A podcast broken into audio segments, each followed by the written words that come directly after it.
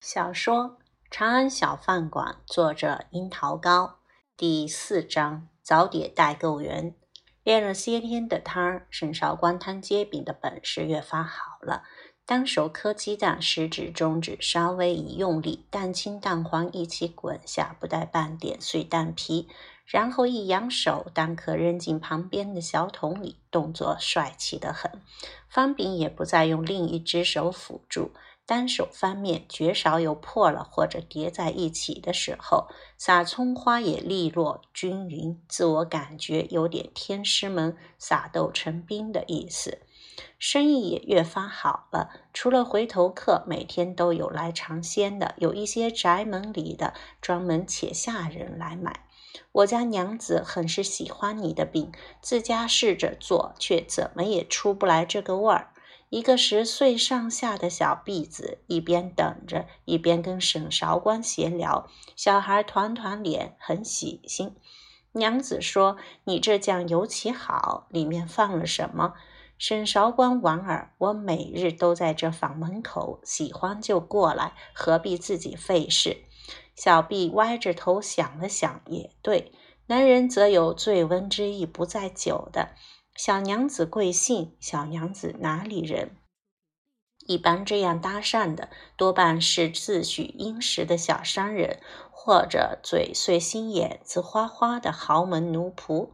挑眉看对方一眼，对方以为他要恼了，沈韶光却又一笑：“要辣酱还是甜酱？”碰了个半软不硬的钉子，但对着个笑盈盈的小娘子，若因此发作，实在没有风度，大多也就作罢了。沈韶光当然更不生气，这种程度比美女加个微信吧还含蓄呢。今天这位搭讪的却又不同，并不圆滑，也不故作风流姿态，神情中还带着点小羞涩，年纪也轻，约摸二十余岁，穿着九品前请且轻官服，高挑身材。公鸭嗓，脸上微有些痘坑，让沈韶光恍然想起大学时的男生们，再也回不去的前世时光啊！沈韶光感叹。因着这感慨，沈韶光对他格外有耐心。这面当然不只是白面，白面粘上牙糖，吃的时候得拿火柱子往下捅。那年轻人愣了一下，扑哧笑了。沈韶光微笑着问：“要辣酱还是甜酱？”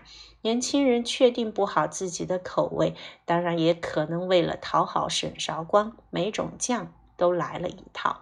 笑着对沈韶光道了谢，装到便携的牛皮袋子里走了。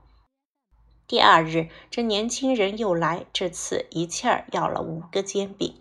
沈韶光看他一眼：“你这是真当上大学，给全宿舍的兄弟带饭呢？但有钱不赚白不赚。”沈韶光利利索索的给他做了三套辣的，两套不辣的，又玩笑道：“郎君若买足十个，还赠一个。”年轻人微羞涩的看沈韶光一眼，舔一下嘴唇，多谢。弄得沈韶光倒有些不好意思，接着调戏了。第三日虽没变成十套，却也变成了七套。沈韶光已经不知道该说什么好了。但愿这哥们是当早餐代购，若自家店前，那九品的俸禄可不大够这么吃的。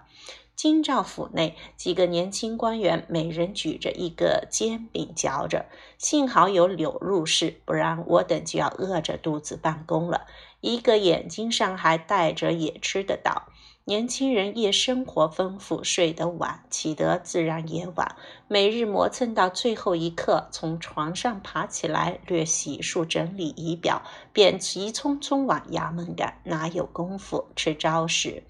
陆氏柳芬住得近，某次多买了一个饼，被饥饿难耐的同僚吃了，顿时惊为天人。这裹着碾头的鸡蛋煎饼，在京兆中下层官员中一炮打响，柳陆氏从此走上了早餐外卖小哥之路。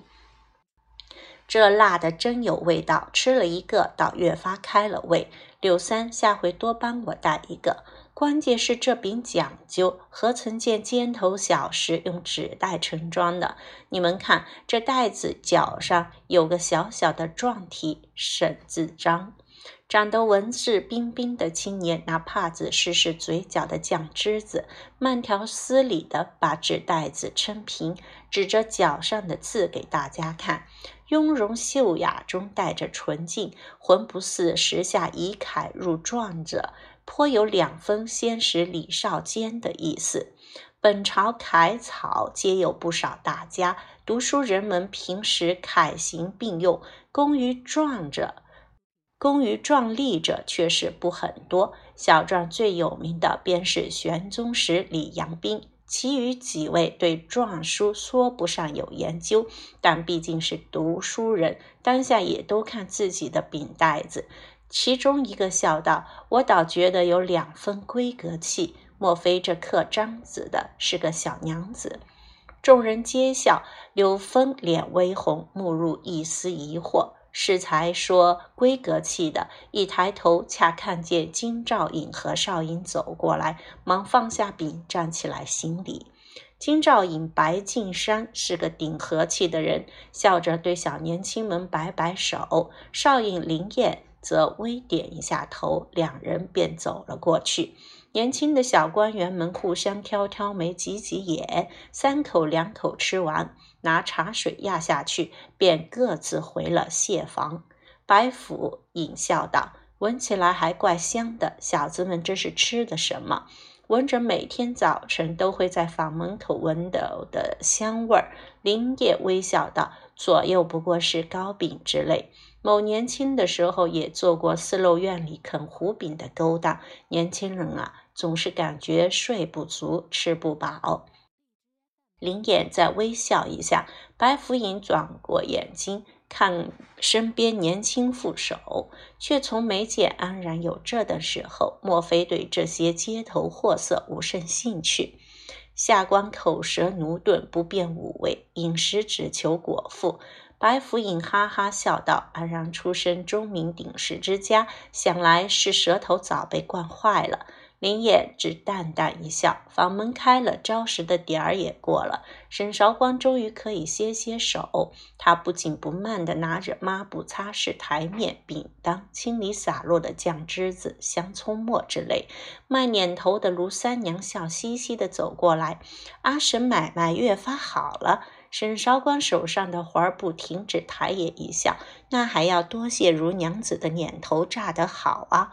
眼头类似后代的沙子，把细长长条的面放在油锅里炸得酥脆，也有做成臂创形状的，称黄饼，可以放好些天，是寒食日的必备。平时也有不少人买了充饥。”沈韶光跟卢娘子订货，让他炸类似后代的薄脆，竟然也做得茶香仿佛，只是里面加了少许糖，多了点甜味。